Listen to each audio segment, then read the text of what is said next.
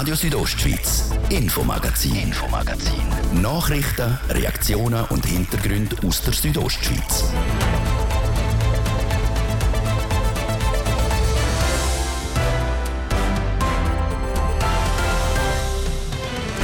Es ist einer von diesen Skiklassikern vom Jahr, der Riesenslalom in Adelboden. So auch für den Bündner Skirennfahrer Thomas Dummler. Das Adelboden ist immer eine riesengroße Vorfreude mit den Zuschauern und ich reise immer mit einem sehr guten Gefühl hierher. Er ist einer von vier Bündner, der morgen im Riesenslalom am Start steht. Wir konnten mit diesen vier reden. Zuerst widmen wir uns aber der Frage, wer wird Bündner Persönlichkeit vom Jahr. In dem Jahr gibt es sechs Nominierte. Heute ist der erste an der Reihe, der Bündner Nationalrat Jon Bult. Ehrlich gesagt habe ich mich kurz gefragt, wie das verdienen. Die Ostschweiz Medienfamilie findet, er hat es verdient. Warum klären wir gerade? Das und noch mehr erwartet euch jetzt in der nächsten halben Stunde. Mit mir, Jasmin Schneider. Ich wünsche gute Unterhaltung. Die Ostschweiz Medienfamilie sucht zum achten Mal die Bündner Persönlichkeit vom Jahr. Für 2023 sind sechs Personen nominiert. Einer davon ist der SP-Nationalrat Jon Pult. Es berichtet Christina Schmid.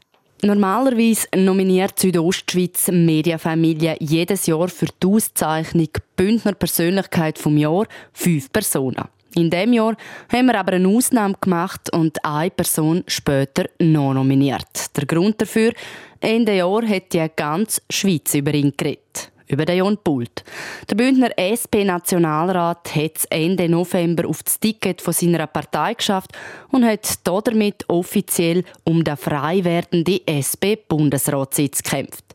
Zwar hat der Jon Pult die Wahl gegen seinen Mitbewerber, der Beat Jans, überraschend deutlich verloren. Trotzdem, für uns war klar, er wird als Bündner Persönlichkeit vom Jahr nominiert. Ehrlich gesagt habe ich mich kurz gefragt, wie das verdienen, weil ich bin noch nicht gewählt worden und ähm, ob sozusagen auch einer, der eine Niederlage hinter sich hat, die Nomination verdient. Aber es ist ja nicht an mir, das zu beurteilen. Und ich freue mich natürlich. Ich erlebe das als gewisse Anerkennung. Und, ähm, aber ich versuche das auch mit der nötigen Bescheidenheit zu sehen. Also, ich bin mir bewusst, dass sie nichts gewonnen haben und sie es leider nicht geschafft haben, äh, den Bundesratssitz nach Graubünden zu holen. Und trotzdem freue ich mich über die Nomination. Er hat es aber probiert, mit nur 39 Jahren. Und war ein Beispiel, wie man vorbildlich mit einer Niederlage umgehen kann. Einfach ist ihm das aber sicher nicht gefallen, wenn die halbe Schweiz am Bildschirm mitverfolgt, wer denn der neue Bundesrat wird. Für den Jan Pult war es eine kleine Gefühlsachterbahn. Das Resultat in dem Sinn kommt ja nicht einfach auf einmal, sondern es sind ja mehrere Wahlgänge, drei nämlich.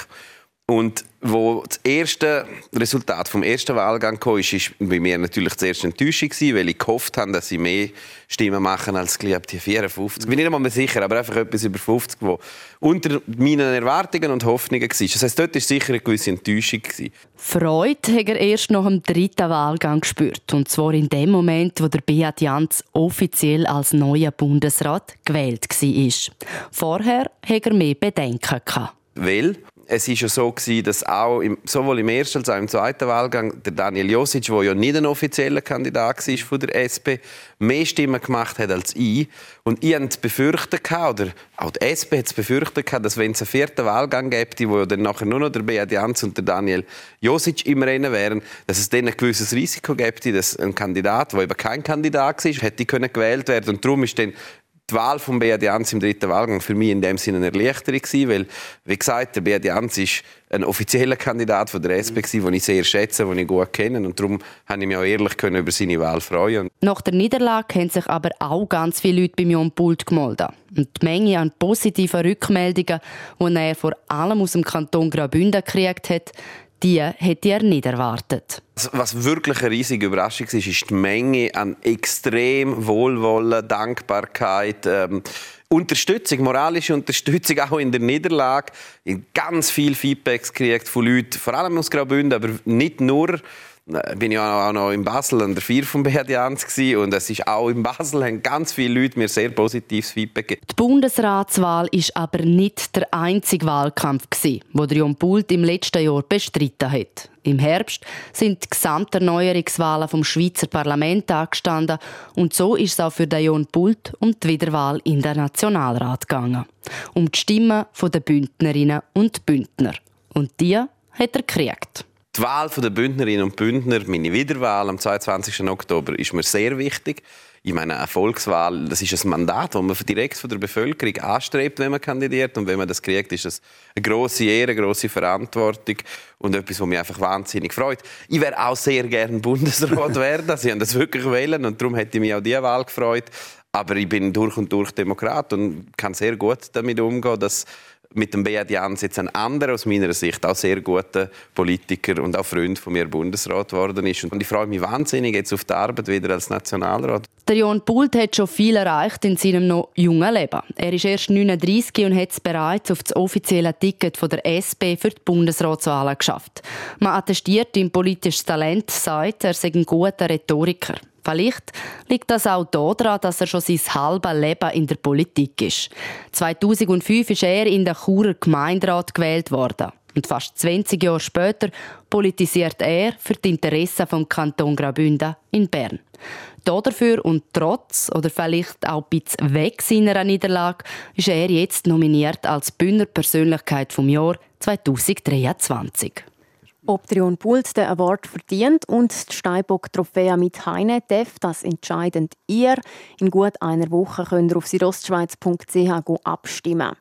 Neben Jon Bult nominiert sind der Gemeindepräsident von Brienz, der Daniel Albertin, der Mitte-Nationalrat Martin Candinas, der Origin-Gründer Giovanni Netzer, die Hotelunternehmer Claudia und Andreas Züllig und die Barbara Wülser von der kantonalen Stabsstelle für Chancengleichheit von Mann und Frau. Die stellen wir euch nächste Woche genauer vor, hier im Infomagazin auf RSO.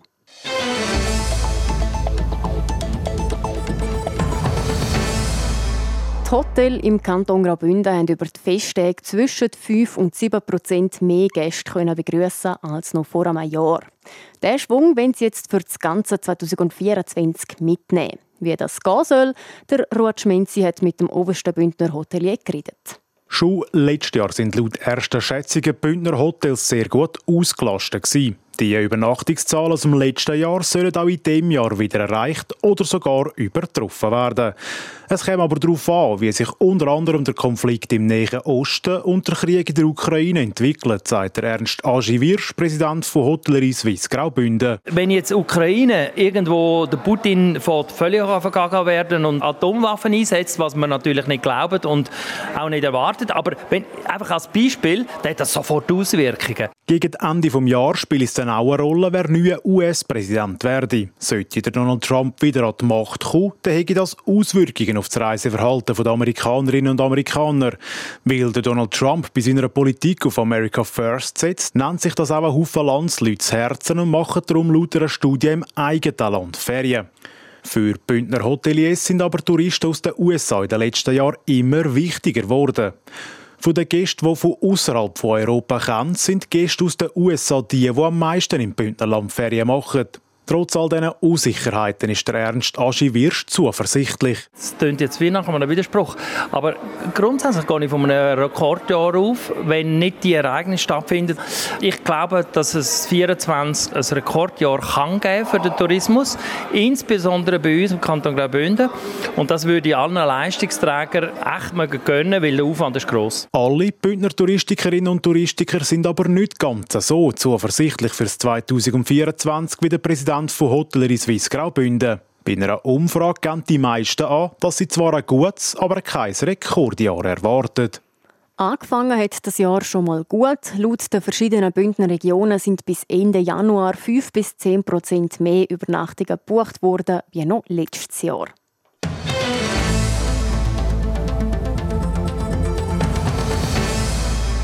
Die letzten zwölf Monate nochmal Revue passieren lassen. Das haben wir gemacht während der letzten zwei Wochen hier amix im Infomagazin. Heute kommen wir zum letzten Teil von unserem Jahresrückblick.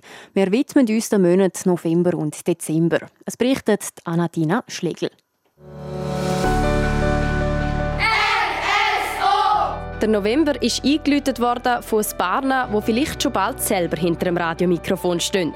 Es ist nämlich Zukunftstag Da haben die Kinder natürlich auch einen Einblick in die Kulissen vom Radio Südostschweiz gekriegt.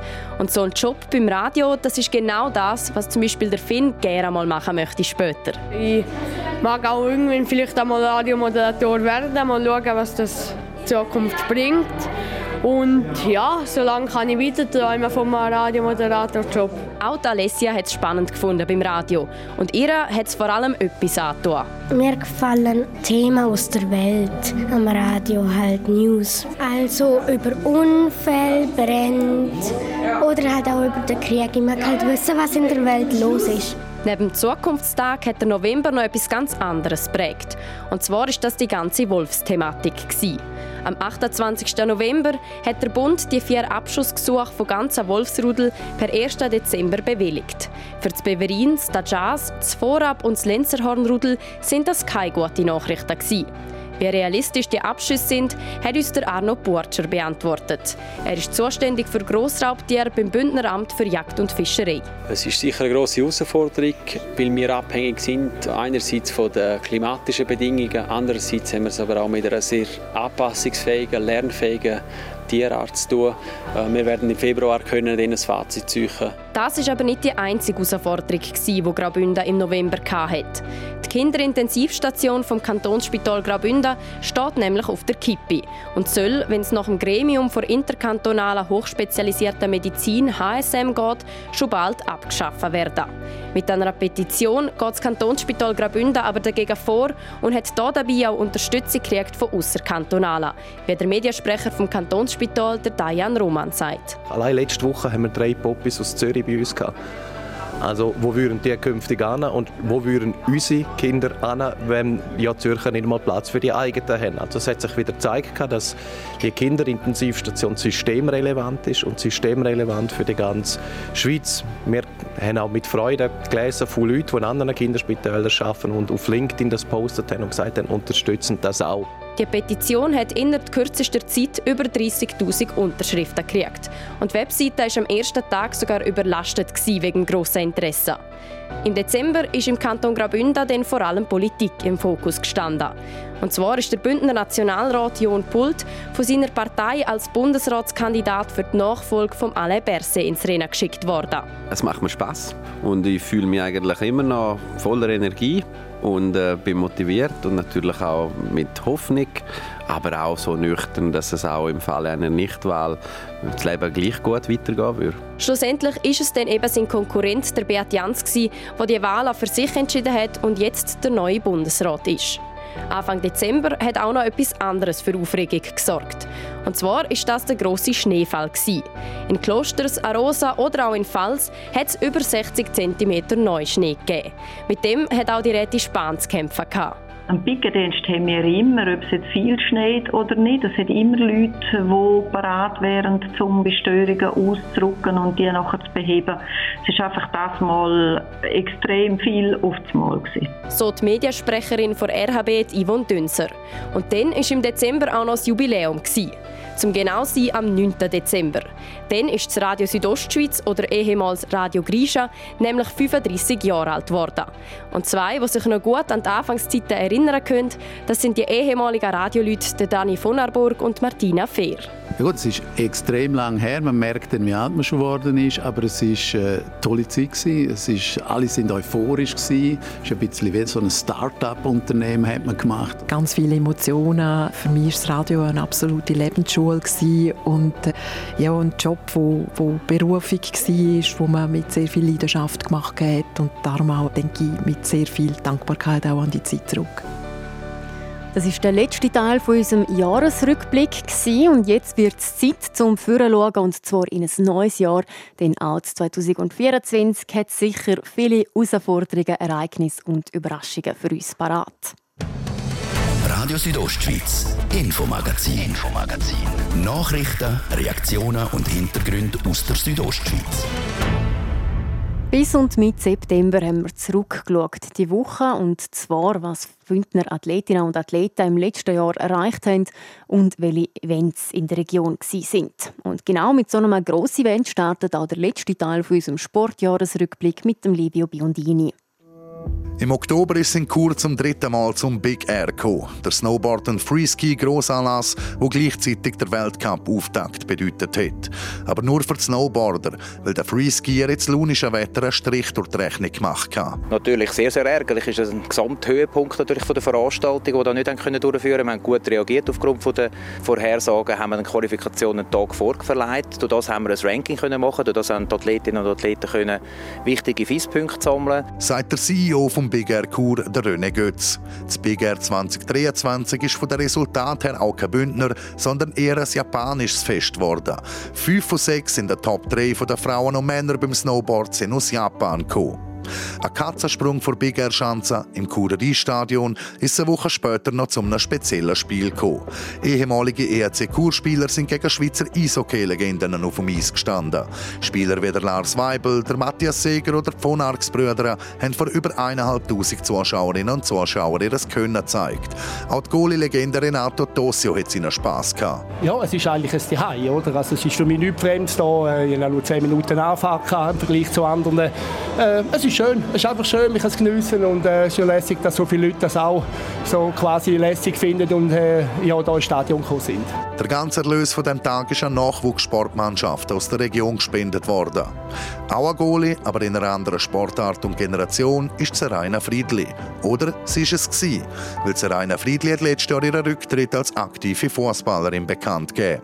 Die 30-Jährige aus Samada hat über 100 Spiele für den FC Zürich, die Young Boys Bern oder auch für den RSC Anderlecht in Belgien gespielt. Wenn das Feuer nicht brennt und die Luft nicht da ist, um den Effort täglich die Arbeit reinstecken, ja, habe ich für mich einfach müssen sagen, sind also externe Faktoren, die etwas anreizend machen könnten nicht genug gross, um, um das innere Feuer zu ersetzen, wo einfach nicht mehr da ist. Bis zu ihrem Rücktritt ist Seraina Friedli auch zehnmal für die Schweizer Frauennazi aufgelaufen, ist an der Europameisterschaften 2017 und 2022 mit dabei gewesen, sowie der WM 2023, aber ohne Einsatz. Ebenfalls an der WM sind Schweizer Unihockeyspielerinnen dann im Dezember gewesen, in Singapur, wo die Schweizer Nazi 2005 mit dem Weltmeistertitel ihren grössten Sieg überhaupt gefeiert hat. Aber das mal jetzt nicht sein. Am Schluss ist der Schweizerinnen nur der undankbare vierte Platz geblieben. Die Bündner Goalie-Frau Clara Heini zieht dennoch ein positives Fazit. Uns fehlen leider ein bisschen die Weltklasse-Spielerinnen äh, und darum äh, ja, hat es auch nicht zu mehr gelangt. Trotzdem, ich bin stolz auf das Team und es gibt mir Hoffnung für die Zukunft ja, weil auf dem lässt sich wirklich aufbauen. Vor WM zum Weltcup. St. Moritz war auch letztes Jahr wieder Gastgeber vom Ski-Weltcup der Frauen.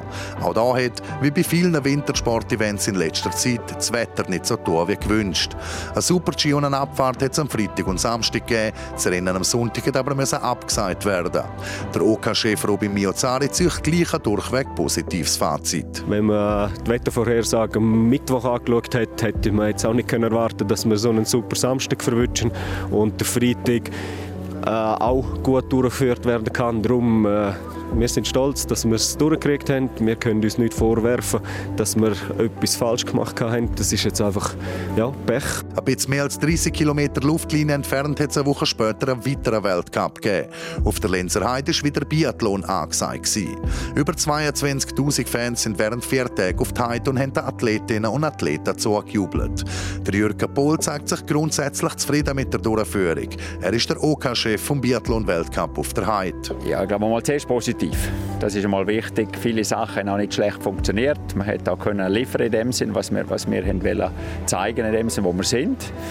Ja, immer wenn du zuerst mal etwas machst, wahrscheinlich im Leben, merkt man auch, was, was sehr gut vielleicht gelaufen ist. Dann merkst du Sachen, die okay sind und gewisse andere Sachen, die wir ein bisschen nachstützen müssen, nachliefern müssen und verbessern müssen schlussendlich auch. Weil der Weltcup war wie eine Hauptprobe für die Lenzerheit. Im 2025 finden dort dann Biathlon-Weltmeisterschaften statt. An einer WM sind ein Haufen der anwesenden Spieler am Spengler Cup auch schon gewesen. Wahrscheinlich die meisten.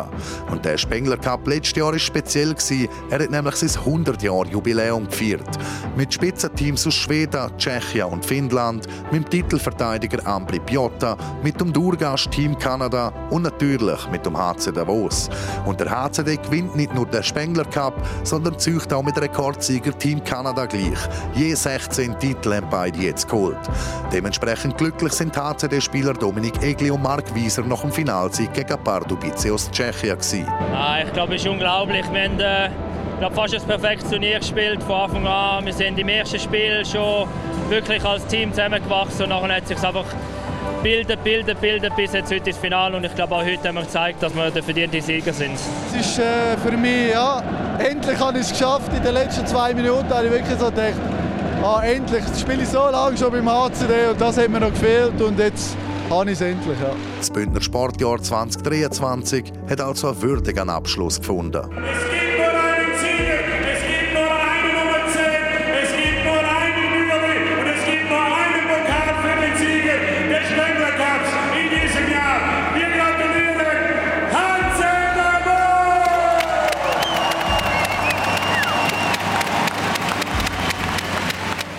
Ein würdiger Abschluss, also der Sieg am Spengler Cup vom HC Davos vom letzten Jahr. Jetzt wird es aber Zeit zum Führerschauen in Sachen Sport und das machen wir gerade mit dem nächsten Beitrag. Sport. Nach einer kurzen Pause über den Jahreswechsel wird ab morgen wieder Ski gefahren, und zwar zu Adelboden im Berner Oberland. Auf dem Programm stehen ein Riesenslalom Mora und am Sonntag noch ein Slalom. Der Ruhetschmenzi hat bei den Bündner Hoffnungen der Puls gefühlt.